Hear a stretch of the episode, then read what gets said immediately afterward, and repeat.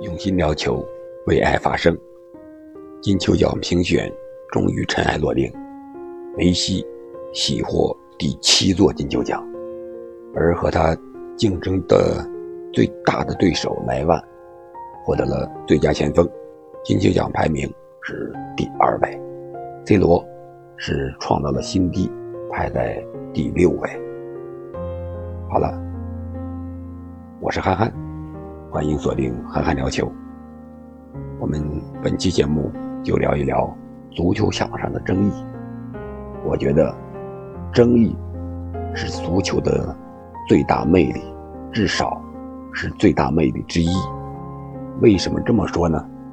我们可以看一看，不管是金球奖的评选充满了争议，其实其他足球界的奖项的评选也同样。充满了争议，比如说每年一度的最佳进球、普斯卡什奖的评选，每个人的个人感觉都不一样。有的人感觉倒钩很漂亮，应该得第一；有的人远射啊，感觉非常漂亮，有暴力美学的美，应该排在第一；有的人呢，感觉团队配合更美，应该排在第一。正是因为这种争议。才让足球充满了魅力，让大家有更多的话题在日常的生活中进行讨论。金球奖，梅西、莱万当然属于不同风格的人员，但是我在前期的节目中也已经说过了，两个人的数据都是非常的厉害，梅西、莱万都进了很多球。都有助攻，也都拿到了一些冠军，但是，并不是每个球员都是那么的完美。获得第三名的若日尼奥，他的冠军分量可能是最重的，但是他个人数据的表现不如梅西和莱万那么亮眼。我觉得这是和他场上踢球的位置有关，因为他是后腰，后腰型球员，你不可能让他和前锋去比进球，也不可能。让他和前腰啊去比助攻。金球奖今年首次设立了最佳前锋，我想这也是法国足球杂志为了安慰莱万所设的一个全新的奖项，因为往届没有。这就和一个单位的年终总结评选是一样的，感觉搞不定了，领导别出心裁。再重新设置一个奖项吧，安慰一下同样表现优秀的另一个人，因为确实无法同时颁两座金球奖。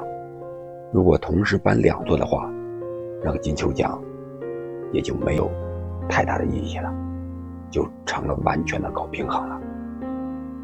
梅西和莱万之间分数只差了三十三分，梅西是六百一十三分，莱万是五百八十分，也就是。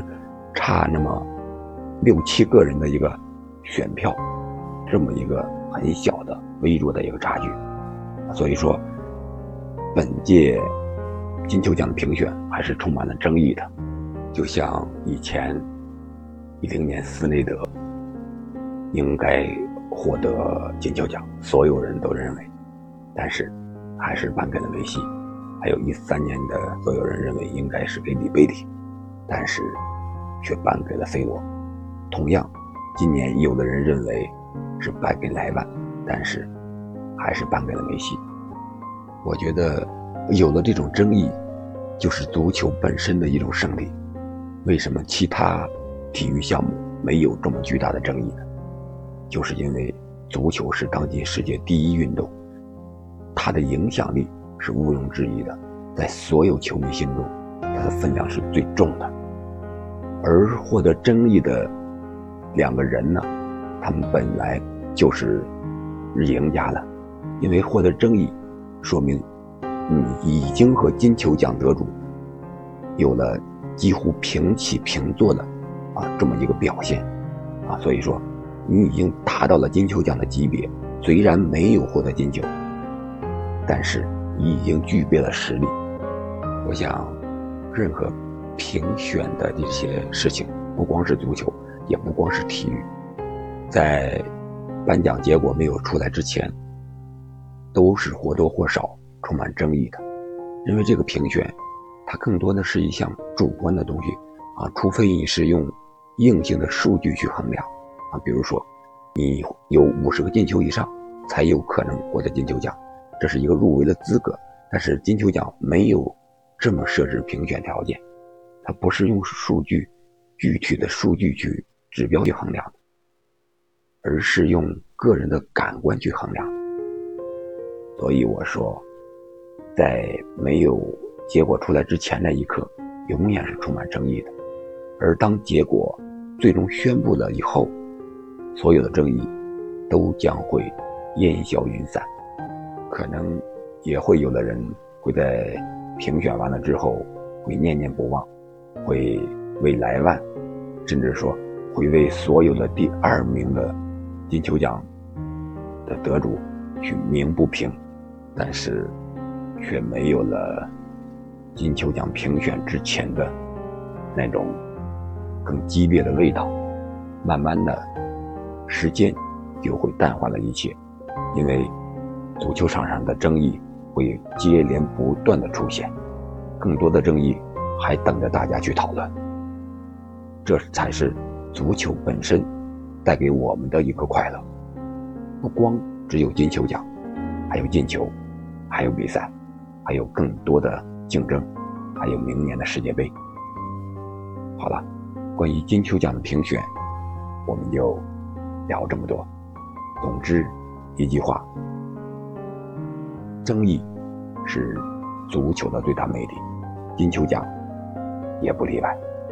再次恭喜梅西。期获金球奖，也恭喜莱万获得最佳前锋和金球奖的第二名。我们下期再见。